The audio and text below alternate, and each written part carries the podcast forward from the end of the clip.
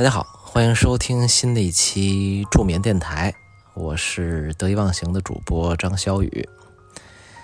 啊，距离上一期节目又有一段时间了，嗯，想一想，其实是上一期节目应该是我刚到迪拜，呃，早上倒时差睡不着的时候录的，而如今呢，我已经跨越千山万水，啊。回到了国内的家里面，现在又躺在床上准备进入睡眠状态了。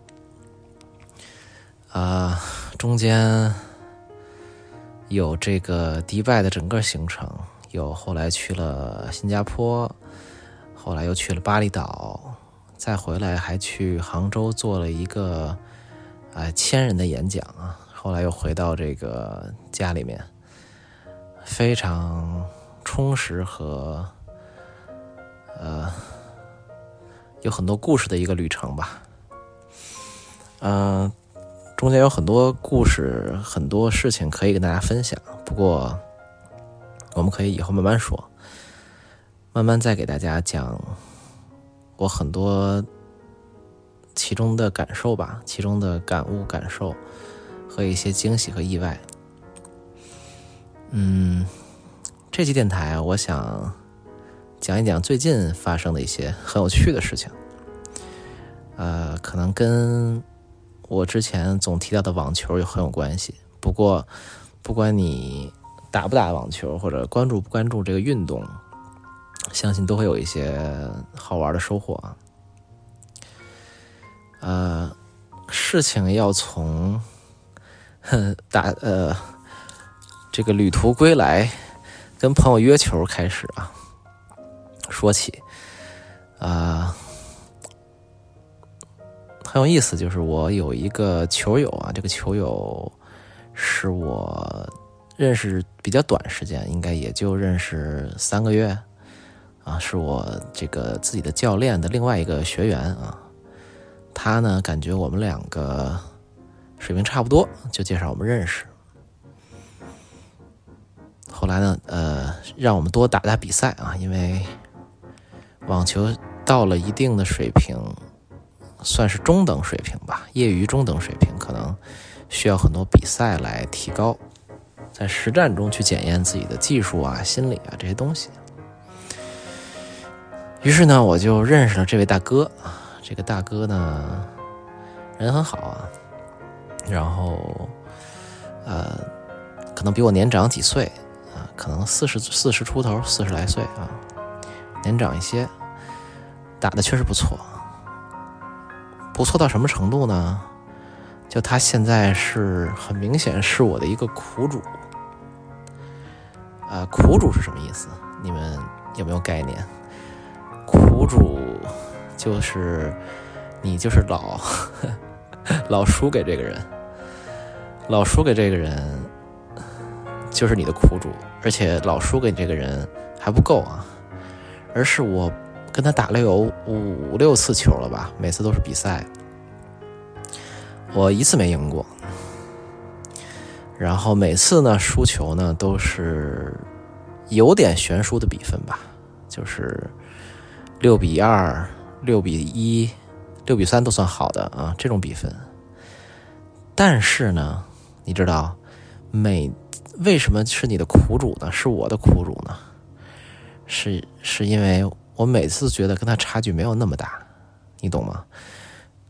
就是我觉得跟他也就是百分之四十五跟百分之五十五，不能说是五五开啊，是四五五五开。很多很多球啊，就在场上的时候，很多很多球，我都觉得自己打的很好了，或者。很多时候也能打出很漂亮的球，或者有些球可以打七八个、九十个来回啊！我觉得我已经做到了我的这个能力的，不敢说绝对极限啊，但是上限摸得到上限。但是呢，可能不管是七拍、八拍、九拍、十拍过后，得分的往往都是他，或者说百分之。六七十，六七十的时候都是他。所以我们的比赛呢就很有意思啊，打的基本上很激烈，很接近。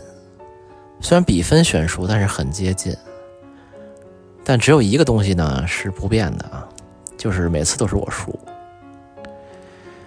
所以他现在就变成了我的一个固定的对象，固定的练球对象，而且呢很逗，就是就是这次我们约球就在不久之前几天嘛。这次我们约球是他主动约的我，然后我们就见面了。然后见面的时候，我就说：“哎呀，那个最近就是我，我就说今天这个状态不不知道好不好啊？我到时候我肯定很努力打。然后我说我出去刚一个多月，然后呢刚回来，然后呃还在恢复期。然后对方呢也跟我说。”就是这位大哥呢也跟我说，他也刚出差回来，他也出差了很久，可能有两三周。然后他说前几天刚这个打了一次，恢复了一下，但是呢感觉没活动开，然后呢就找我打一打。你知道当时那一瞬间，我就突然意识到了一件事情，是什么事情呢？就是这个大哥是拿我来拿来拿我练手的。啊，就是你知道，你想象一下啊，我突然意识到自己是一个特别好的陪练。为什么这么说呢？因为你想，什么样的人是一个特别好的陪练？首先，这个人差距不能跟你太大，比如他比你强太多，或者比你弱太多，那都谈不上是很好的练习。其次呢，是这个人呢。跟你水平差不多，其次呢，但他呢最好又别别比你稍稍差一点，或者跟你差不多，或者比你稍稍差一点，这样呢，每次你都能非常痛快的、激烈的打一场球，或者锻炼训练一下。但大部分时候呢，你还能赢，所以等于你既得到了某种锻炼，然后能检查，能帮助自己恢复状态。还能看到自己的一些缺点和问题，因为对方水平也还可以。同时呢，你还能带着胜利回家，对吧？你想，这是可能全世界 最好的陪练了吧？然后呢，我呢，我发现我就成为了这个大哥生命中这样一个角色啊，有有点给他，就是给他来找自信的，这很好笑啊。呃，我说到这个，我想起一个著名的网球教练啊，圈内、全世界非常比较知名的吧，叫莫拉托格鲁啊，应该是这么个，应该是个法国人啊。他他在圈内比较高调，当然也执教过非常厉害的选手，比如说女子的这个最著名的网球选手之一小威廉姆斯啊，现在还在带这个是西帕斯还是呃鲁德。有点忘了啊，但总之呢，就是这个是圈内比较知名的教练，也很高调啊，很爱宣传自己。呃，还作为一个应该是法国人吧，还开了什么抖音啊、小红书账号。啊，他有时候在网上那些视频呢还不错。我有一次刷到他呢，他就说了一个道理，我觉得挺有意思的。他说，作为他说给业余球员，包括准职业球员。的一个建议呢是，你要找比赛，就是找你的呃球友去打比赛、打训练赛，要秉承一个原则，就是你最好能赢百分之六十到七十的比赛，就是你不要呃，你不要变成一个你大部分时间都在输啊，或者是你一半赢一半输。他说最好百分之七十的时候你是赢的，百分之三十的时候你在输，你是输的，这样会比较好。那他的道理呢，就是第一呢，网球包括很多运动啊，网球可能尤其是是一个呃积累信心的运动。你要在自己，你要对一直对自己很有自信，然后你要有自己有很有对自己很信任，呃，在一个很 positive 很正面的状态下，的心态下去打球，才会打出好的网球，才能发挥出自己的特色。呃，所以呢，他说，大部分时间你要赢球。如果你总是在输球，或者一半赢一半输，甚至三七开，那其实你对自己是不自信的。那你越不自信，你打的球就越不好效果就越不好，然后你就越不自信，会进呃会进入一个恶性循环啊。然后另外呢，就是当你打出赢比赛的时候呢，其实你应该是把自己的特点发挥出来了，技战术的优势，包括技术上的特点啊，呃，不断的赢球也能巩固你自己这些所谓的优势。呃，这个点我当时就还印象挺深的，因为我不知道我的概念里总觉得苦练是很重要的，所以你想进步就一定很苦，很苦的，你就要多多受打击，多多输球，或者多找比自己水平高的人练。后来我发现可能不完全是这样啊，也许这是一种从小到大被培养出来的一种习惯性的思维。所以我就记到这句话了。那现在呢？总体来说，我身边的球友跟我打球，我都是呃占优势的。呃，倒不是因为我水平有多高啊，只是因为现在正好处在这么一个阶段，就是我的水平进步的比大家快一点啊，然后其他的球友没有跟上，不能说没有跟上，就是他们可能。暂时落后于我，那我也没有广广泛的去认识比我更厉害的这个球友，他们可能不愿意带我玩，对吧？结果呢，后来呢，不就碰上了这位大哥吗？这位大哥现在就是我的苦主啊，就是我的克星。呃，我有点想分享一下我。跟他打球的时候的一些感受吧，其实输球赢球，啊都没关系啊。在这里边的一些感受，我觉得很有意思。嗯，第一个感受呢，其实是，嗯，怎么说呢？就是我有一种感觉，就是我的技术，从技术层面吧。从技术层面来说，各项技术，正手、反手、发球、截击，啊，放小球、跑动、脚步、心态、心理各方面吧。我觉得我第一次遇上了一个，就是在这些所有维度上都比我强一点点，都比我强个百分之五到百分之十的人。就很有意思啊，因为世界上打网球比较好的人太多太多了，毫无疑问啊。但是我的生活中没有那种，就是说，因为如果每一项都比我好很多，那我就有一种啊，我也没必要跟他们打啊，他也没必要跟我打，对吧？因为我们就不是一个水平线上的。就像我肯定比有比很多人的球打得好啊，我可能各方面都比他们强，这很正常，对吧？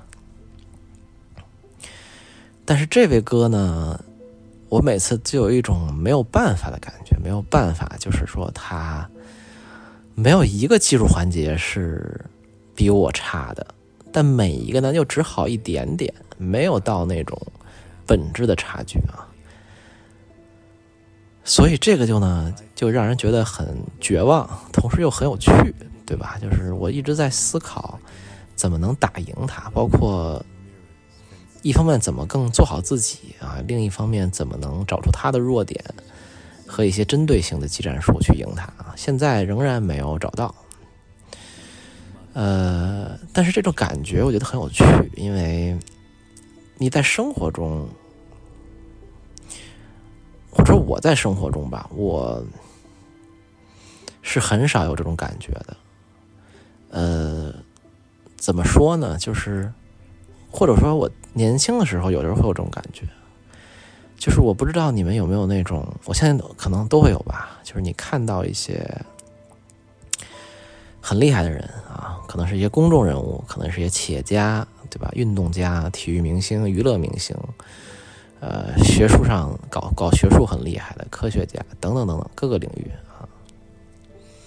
小时候你会看到一些人，你会有一种感觉，就是这个人怎么这么厉害？我特别想成为他，我特别羡慕他，或者说我以他作为我的榜样啊，作为我的偶像，甚至。那种感觉是什么？就是你觉得这个人好像什么都比你强，呃，就有一种，嗯，他在各个维度上，画一个六边形，他在各这个六边形的每一个角上都超过了你。呃，当然现在我知道这件事不是真的了，不是真的，指的是我们每个人都是。很特别的，很特殊的，其实很重要的是找到那个自己很特别的东西啊，包括你要相信自己是很 special 的，啊，你只有这么去相信，你才能真的做到 special，真正把你这些东西展现出来啊。但小时候经常就会有这种感受。我记得有一次很有意思，我好像在研究，我已经忘了研究什么了。研究一个什么东西，好像在看知乎还是看什么。然后他就，我喜欢看各种乱七八糟的东西嘛。他讲的是那个怎么设计，怎么设计一个游戏，包括设计那种卡牌游戏。然后他就提到有一个原则，或者说有一个有一个规律吧，就是。呃，设计一些卡牌游戏，呃，我记得大意是说，就是你设计的时候，最好不要让两张牌，呃，一张牌是另外一张牌的绝对的子集。也就是说，他说的是，如果两张牌啊，它的所有东西都一样，比如说有有五个属性、八个属性。那所有属性它都一样的，只是一张牌比另一张牌数值简单减少一些，啊，那这张牌就是另外另外一张牌的一个简单的子集，啊，我不知道你们明白没明白这个意思啊？也就是说，这两张牌其实没有任何的，除了数值以外的大小以外，没有任何别的区别啊。他说这可能是一种比较不好的设计。啊，具体的语境我忘了，但是这这个这个概念我一直记得。我当时就有一种感觉，就是说，那我怕不是个废物，对吧？我好像跟某些人比起来，我的一些所谓榜样、偶像等等比起来，在我看中的那些方面，我都比他们差，对吧？我要啥没啥，或者说，每个别人是一百的东西，我只有七十或者四十五十。然后我就想说，如果地球人类文明是一个游戏的话，那我是不是一张废牌啊？就是，当时我就 有这么一个概念，就是觉得这件事我一直记得，觉得很好笑。就是我如果是一个废牌的话，那那我有啥用呢？嗯，就是别人在每一个重要的维度上都比我高。我觉得我很长时间以来都会有这个潜意识里有这个想法。当然，经过漫长的自己的发展，或者说个人的这个对真正世界观、宇宙观的这种更综合、全面的认识，我明白了，肯定不是这样的啊！每个人都有自己，每个人都是独一无二的，都有自己非常特殊的、很有价值、很有意义啊，这非常值得珍惜的东西。但这个比较的感觉，我非常的熟悉啊！我相信。你可能也很熟悉，就是这种把自己跟其他人比较，不管是自己在内心里比较，还是别人将你去把你去比较啊，我觉得这种感觉是每个人都非常熟悉的。我现在就在在网球上，我就又找回这个比较的感觉了。也许这不是一种特别好的心态啊，但是我就会就想起了。自己曾经总嗯把自己跟各种人比较，然后感觉到很难受，或者很自卑，或者很至少感觉没那么好的那个很多个 moments，很多个瞬间都想起来了啊。这个网球这件事提醒，就是跟这个大哥打球这件事提醒了我这一点。当然了，我跟他的关系其实不错啊，虽然我们平时聊的不多，但是打球都很友好啊，呃，也都很认真。我相信。我肯定能今年之内吧找到打赢他的方法，没问题。呃，只是现在这个阶段，我就觉得，嗯，这个体验本身是挺有意思的，它让我回忆起了非常多的东西，同时又让我过程中也有很多念头和感受，包括每次我。他约我的时候，我就有的时候想答应呢，有的时候不想答应，但一般我还是都硬着头皮上了。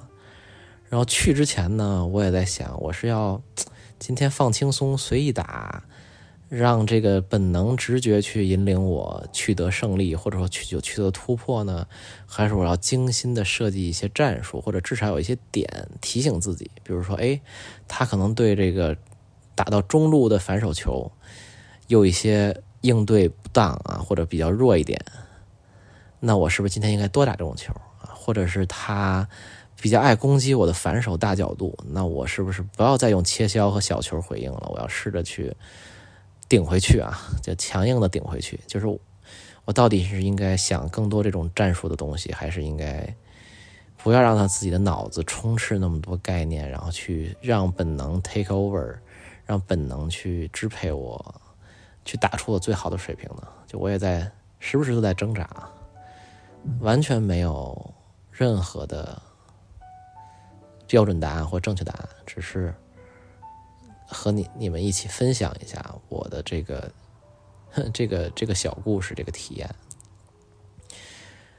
啊，这件事还在发展中啊，我我估计下礼拜他又该约我了啊，我又要去硬着头皮跟他打了。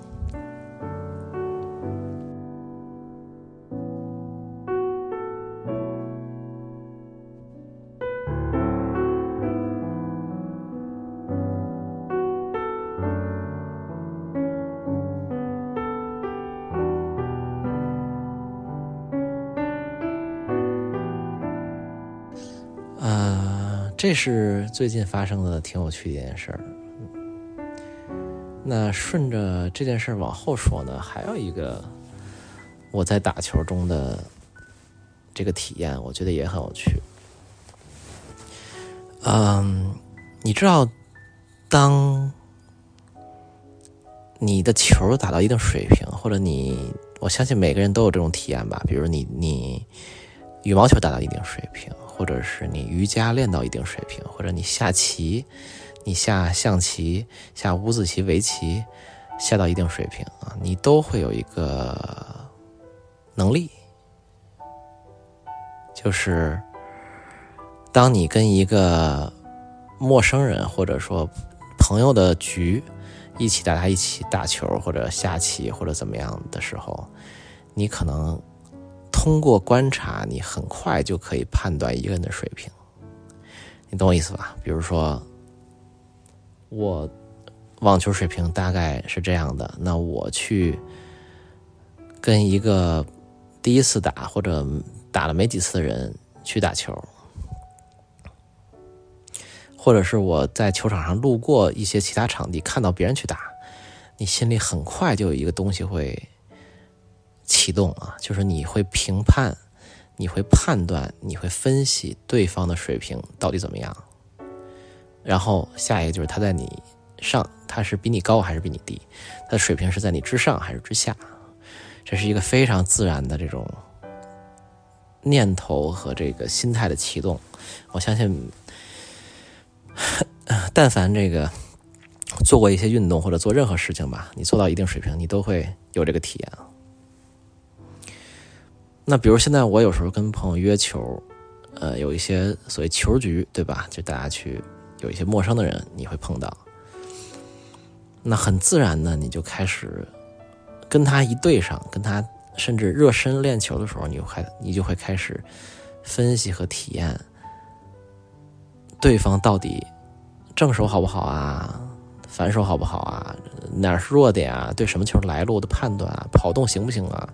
你甚至还会看他身材怎么样啊，是不是挺了个肚子，还是这个身轻如燕，是平时会不会去健身房，等等一系列，可能很快在五到十分钟内，你就会有一个初步的分析。我相信对方对我也是一样的，因为你既然要打比赛，你肯定是想赢的嘛。那想赢，你肯定要动脑子去分析啊，去理解你们的优缺点、优劣势。你应该用什么方式去对付他？这个东西就让我想到了一个蛮有意思的点，就是有的时候我们去学习一些怎么说？我们学习一些佛家的东西，我们学习一些灵修的东西，我们学习一些心理学的东西等等吧，向内向内的这些东西，其中都有一个。很重要的法门啊，叫不带评判，或者不去评判。英文可能叫 judge，对吧？就是你不要去轻易的去 judge，去评判一些事情的好坏对错。嗯，可能在评判的过程中，你会起这种贪嗔痴的念头啊。甚至可能一个更往前推一步的东西，叫做不解释。什么是不解释呢？不是说有犯了错不解释那个不解释，而是说你不去用头脑阐释当下的现象。比如发生了一件事情，你可能第一反应就是哇，糟了，啊，这个不行，我要这么补救，或者他可能是这个意思啊，或者这件事儿发生可能是因为什么什么什么东西。就我们大脑是非常爱解释事情的，一定要给事情找原因。那但非常高的境界其实叫不解释啊，就是你没有启动这个机制，所有的事情都是穿过你的，你没有用头脑把它固化下来，也没有让情绪这个起这个应激的反应，然后这个调取你的阿卡西记录啊，如果说的扯淡一点，瞎扯吧，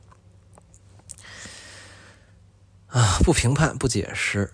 啊，这个东西很有趣啊，就是在当你做一项竞技运动的时候啊，你在你在搞这些对抗性的东西的时候，其实这个是非常难的啊，或者我不说非常难吧，我现在尽量不用这样的词来描述任何事情，我只能说它。更容易激起我们的评判心啊，因为天然的嘛，竞技运动嘛，它就是都在计算，对吧？甚至都在算计。那反过来其实也很有，呃，我们也可以换一个角度想，那越是这样的，容易激起你的这种我们的这种评判心和嗔恨，或者是用大调动大脑。也许可以，就越是一个好的锻炼的机会吧。所以，我现在有的时候会去练习一件事情，就是我会用脑子去分析啊，这个，比如我跟一个球员或者朋友开始打球，那他我可能跟他打五分钟啊，就会对他的整体水平有一个评估，因为。你是有这个能力的嘛？但这个时候呢，我会试着让自己停留在念头、所思所想，停留在评估的这个环节。比如他的正手水平怎么样，是打打深球的能力啊，细不细呃，处理高球或者一些浅球的能力，这些你都可以去看啊，都可以去评估。但是。很多时候，我们难免会做一件事情，是什么呢？就是在这一步之上又叠加很多别的念头，比如说，你看他没我厉害吧，或者是你看他这个姿势好难看啊，我可不要像他这样，或者是，呃，这个人怎么练的这么短时间就比我打的好了？好烦啊！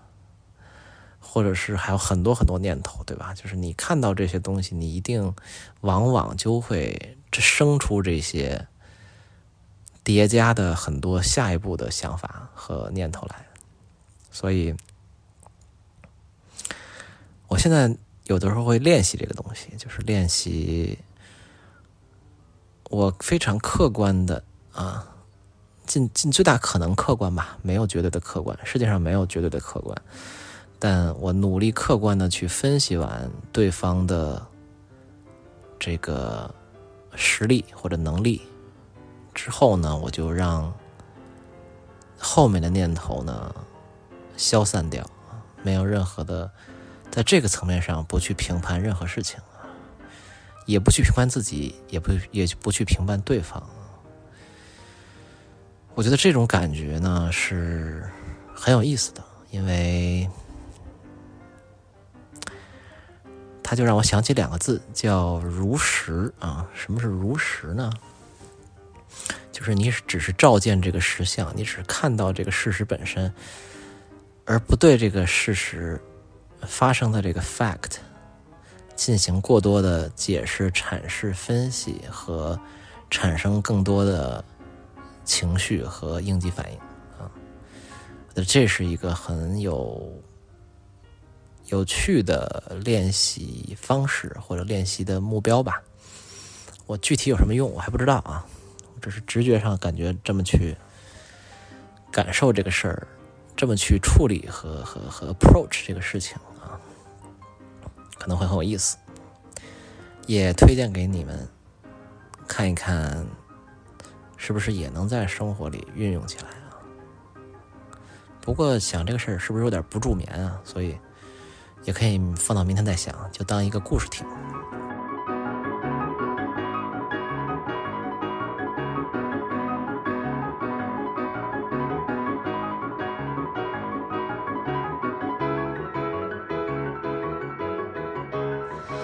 那还有一件事儿，也很有意思，也跟网球有点关系。今天可能是网球特辑，就是。那天发了个小红书啊，也还也说了这个事情，就是，嗯，朋友有一朋友有一个好朋友呢，买了一个发球机啊，发球机呢，大家可以理解成就是一个机器嘛，然后它会不断的出球给你。现在呢，这个技术已经挺完善的了啊，呃，你可以设置各种模式、速度，然后落点，总之呢，它就是变成一个机器自动给你球。以前呢，我是特别不愿意用发球机的，因为我直觉上就觉得这东西特别机械啊，死板、僵化，然后无聊。你想对吧？对方如果对面如果是一个教练，他跟你打一打，他给你喂一喂球，还有点互动，对吧？哎，很有乐趣。然后他还能给你指点指点，这个体验多好。发球机呢？往那一戳，蹦蹦打球都是一样的，或者套路都差不多，很无聊。结果呢，再次印证了，对吧？人的偏见啊，往往是阻碍自己进步的唯一的来源和原因。我的朋友呢，买了一个发烧机，然后有一次我就去他家楼下试验了一下，当时就觉得很好。不过呢，当时。有一些这个其他的条件还没有调试好啊，包括那个场地有点一般，我们就约在了这个一个比较好的场地啊，我订了一个室内场，他呢和另外一个朋友就把这个这个这个发球机啊搬过来了，然后呢，我这个朋友叫金马，那金马呢就那天就搬着发球机来了。然后我们就就三个人，还有一个叫老胡的朋友啊，三个人一起训练了三小时发球机。然后你知道当时我是什么感受吗？感受就是机器真的太牛逼了，至少对于我这种业余球员啊。为什么呢？因为机器有一个最重要的好处，就是它无情。什么叫无情呢？就是它可没有什么 评判和 和这个判断和这个解释和这个嗔恨和这个贪嗔痴，啥也没有啊！你给他设置好这个模式呢，他就咣咣咣给你喂球。只要你不去手手键摁停止，他就一直给你喂啊。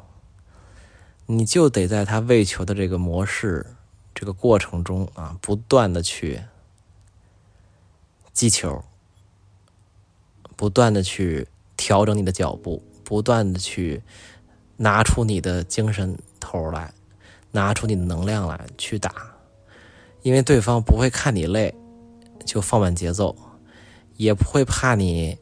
给你累太累太惨了，所以你下次不来上课了。他他让你舒服一点，对吧？也不会这个管你昨天睡好没睡好。总之，他就是让你练，他就是砰砰砰砰砰，一颗一颗一颗球出来让你打。你没法偷懒，除非你自己真的是完全就是想偷懒，但你骗谁呢？对吧？啊，所以机器真的太厉害了。机器，我就想起了一句话，就是网上的一个段子，说这个机器学习为什么比人靠谱啊？因为 你给它输入，你给它把书弄进去，它是真学，对吧？机器是真学呀，咱人类对吧？都是买完书放那儿，买了等于学了，所以非常的。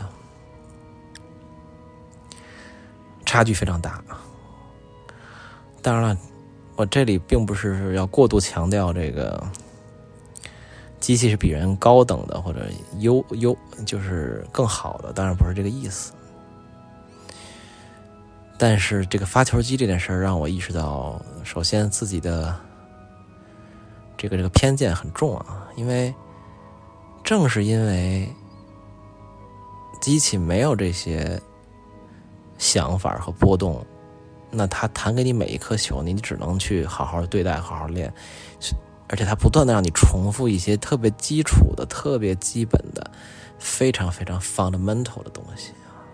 这个东西你懂的，基本功是最重要的，也是最枯燥和不想练的。大家，那这个东西大家就，那你跟教练打，你可能就打一打，玩一玩，教练还给你喂一喂好位置，让你打得很舒服。哎，一个小时过去了，两个小时过去了，挺开心。进步有没有呢？可能也有，但你跟真的跟你自己去好好去练啊，把那个量堆上去的那种练法啊，不断的重复，每日挥刀五百下的那个样练是非常不一样的。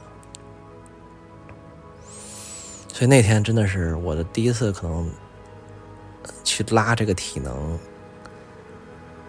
是。把心肺把这个心率拉到很高的一次，然后呢，就是他也不管你，他就是让你不断的打，你就体会到了机器的那种爱，你知道吗？他就是 想让你练好。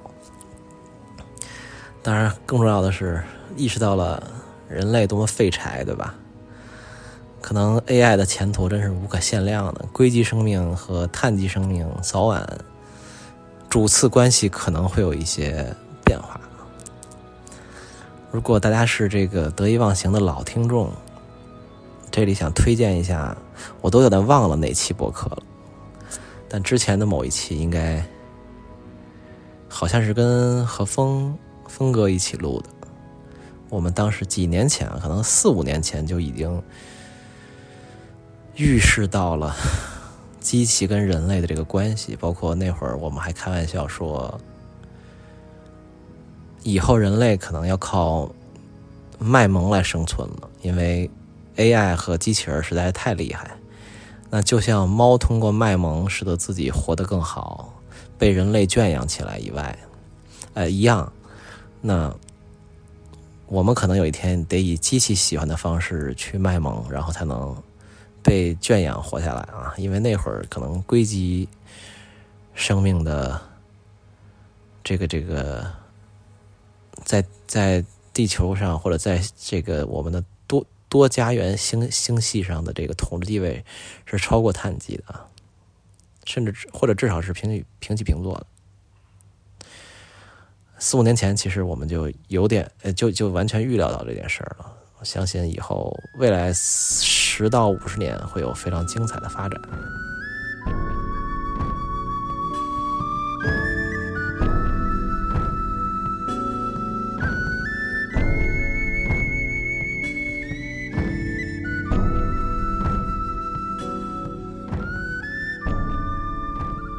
那网球的故事说了三个了啊，再说最后一个吧。呃，再说最后一个就觉得很完整啊。这个呢，其实是一个旅途上的故事，就是接续了我们上一期的，接续了我们上一期的这个节目。啊，大家记得我当时是在迪拜，然后早上醒来要去看球，但是倒时差，所以醒得很早。那这次迪拜之旅呢，是去看这个迪拜，嗯，迪拜的这个 ATP 五百的这个男子的这个网球赛事啊。规格还是相当不错的，世界一些非常著名的球员，包括德约，包括梅德韦德夫总理，对吧？卢布列夫等等，呃，都去了，规格相当不错。女子的规格更高啊，就是它是一个皇冠赛，细节不谈啊。其中有一个很有趣的点，这个这故事其实我之前在直播里说过，但是我觉得非常值值得在这里再讲一次。啊，这次去迪拜呢，也是一个非常偶然的契机，因为我本来这一站比赛是没有想一定参加的，嗯，没有想一定参加，呃，因为本来计划的是去新加坡嘛，后来我的朋友奔东老师呢就叫我来，对吧？上次去讲了这个故事，上一期节目，那叫我来呢，我就挣扎了一下，还是去了。那这个时候呢，没有。呃，有一个点很很，当时是有点小的忐忑的，因为迪拜呢是一个免签的国家，所以签证啊、机票啊等等这些都不是问题。但是由于我订的行程很晚，所以当时的这个球票已经卖完了啊！你在这个迪拜赛事的官网上，你是买票，他会说售罄了啊，售罄了。所以当时呢，我就怎么办呢？我就去这个国外。比较知名的这个二手网站买了一张二手球票啊，还加了价格，多加了几百块钱，买了一张二手球票。但二手球票呢，只能管一天的比赛，后面的呢就也没有了。呃，所以我其实要去五六天，但我只有一天比赛的球票，嗯，也不确定能不能看上后面的比赛，包括波登老师他。也不一定能给我弄到票，可能能弄到，但是也很悬，因为这个票可能比较紧俏，而且还要麻烦很多人。但是呢，这次呢，我就没有特别在意这件事没有特别在意是怎么说呢？就是我觉得这几年其实我学会了一件事啊，就是。怎么说？非要说的大一点啊，就是相信宇宙。什么是相信宇宙呢？就是我觉得我去看球，我去这个旅程吧。这个旅程，我觉得我注定是要去的啊！我也很想去。我在决定了以后呢，我就觉得，嗯，越想越应该去。所以我觉得这个东西，宇宙应该支持我，宇宙是支持我的。就是我的这个决定，我的这个想做的这件事儿，我是，我我我感到我是应该被支持，值得被支持的。那么我就想说，既然是这样，我就学学老祖宗说的吧，就是什么“车到山前必有路”啊。虽然我没有球票，虽然我没有后几天的球票，虽然我还要跟奔东老师在那边录很多视频，还要做一些呃相关的工作，没有球票，这一切都打到打水漂。但是我仍然觉得先去再说，到那儿一定有方法，一定会有一些奇妙的际遇，能支持我把这事儿做完，把这事儿搞定。那我就去了吧，抱着这种心态，也没有担忧太多，就去了。去了以后呢，就是你们上期节目听到的那个，第一天我是有票的，当时还有点担心，因为那个官方网站上很严厉啊，说这个我们不承认二手球票，你们只能在这个官网买。结果呢？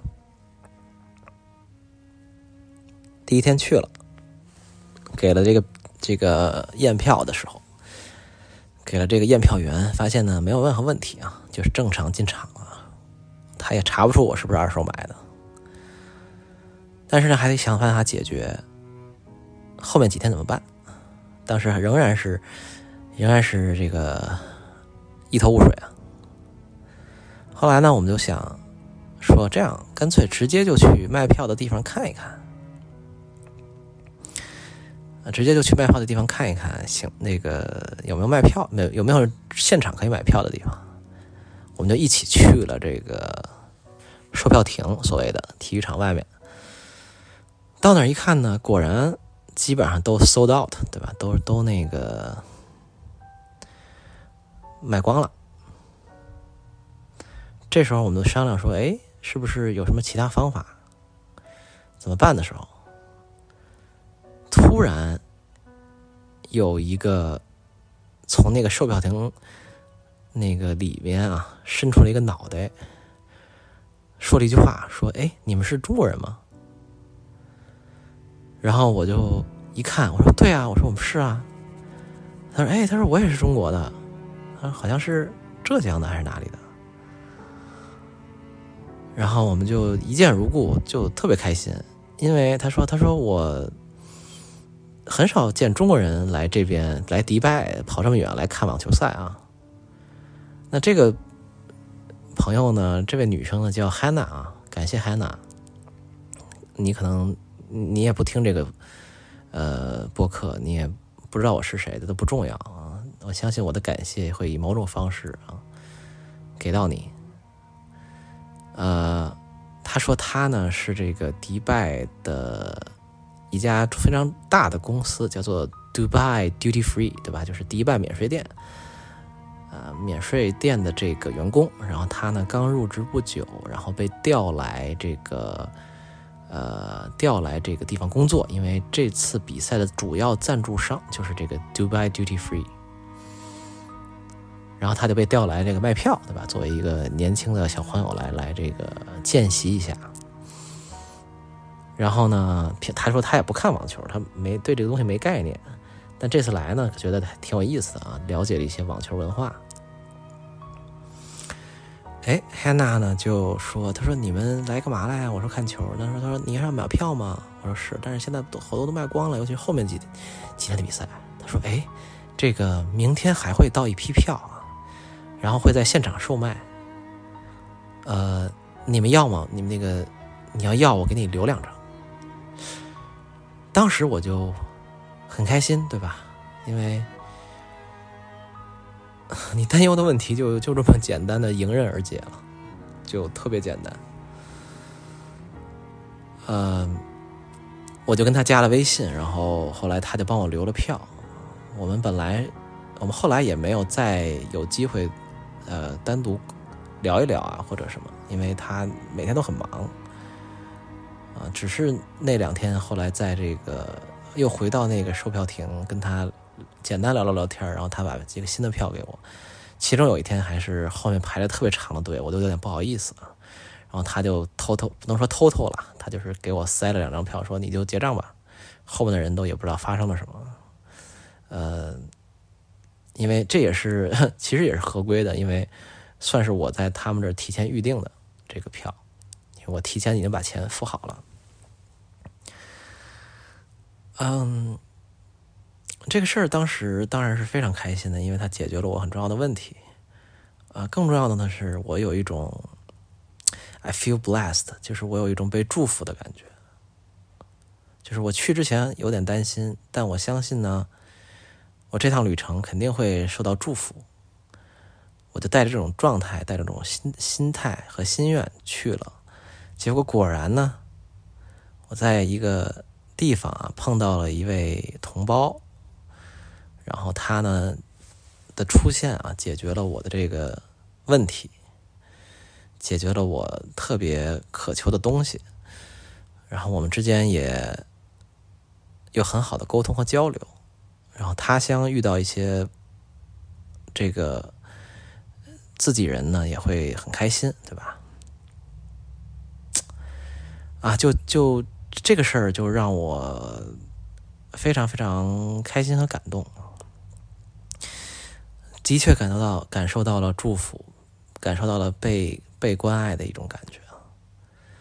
所以从那天开始，我整个就会就对我这个长达一个多月的旅程都特别有信心。就我相信，一定这一次出来会有很好很好的收获，还有很多意想不到的，呃，会有一些神奇的体验和收获。然后呢，确实就是这样，确实就是有很多。我想象不到的东西。那我那天，呃，跟好多人交流的时候也说，就这趟旅途回来，我觉得我也变成了一个新的版本的我，所以我非常非常感激啊，非常非常的呃幸感到幸运，也很感到感受到祝福。那也在这里呢，也希望把这个祝福。发送给每一个在现在在听这个播客的朋友，希望你呢也能感受到，此刻我们都是如此幸运的，能很安静的一起在一个不同的时空交错下一起完成这样一个节目。呃，当然以后。有机会还可以讲一讲旅途中发生的一些事情啊！我相信这个有新的故事能跟之前的故事串起来之后啊，就会有一些新的契机来讲这样的故事了。OK，这就是这一期的助眠电台了啊！哦，最后还要说个小事情，就是。这趟旅程之后呢，我自己对得意忘形，对我们整个这个社区啊、社群或者叫听众、所有人、家人，对吧？怎么叫都可以。我对得意忘形有一了一些新的想法和规划，呃，也很非常可以说兴奋和激动，想把得意忘形推向下一个阶段啊，所以。接下来可能慢慢的，我会逐渐的把未来我们这个播客，包括这个播客延伸中的所有东西的下一阶段，可以做些什么，可以一起玩些什么，可以一起探索些什么，都会慢慢的和大家去公布和沟通啊，也非常期待未来跟你们有更多的互动，并且我们可以一起来。决定一起来探索得意忘形这个品牌，或者说这个地方、这个社区以后可以走向什么方向，可以做出什么新的好玩的东西来。所以非常期待你们跟我一起继续前行啊！也特别感谢和开心吧，就是。我们居然都搞来搞去都搞了六年了啊！可能前面还有六十年等待着我们。好吧，这期节目时间也不短了啊！感谢你的收听啊！希望这期节目给你能给你带来一些小的平静和舒适，也希望你能睡个好觉。OK，那我们下一期出眠电台再见，晚安。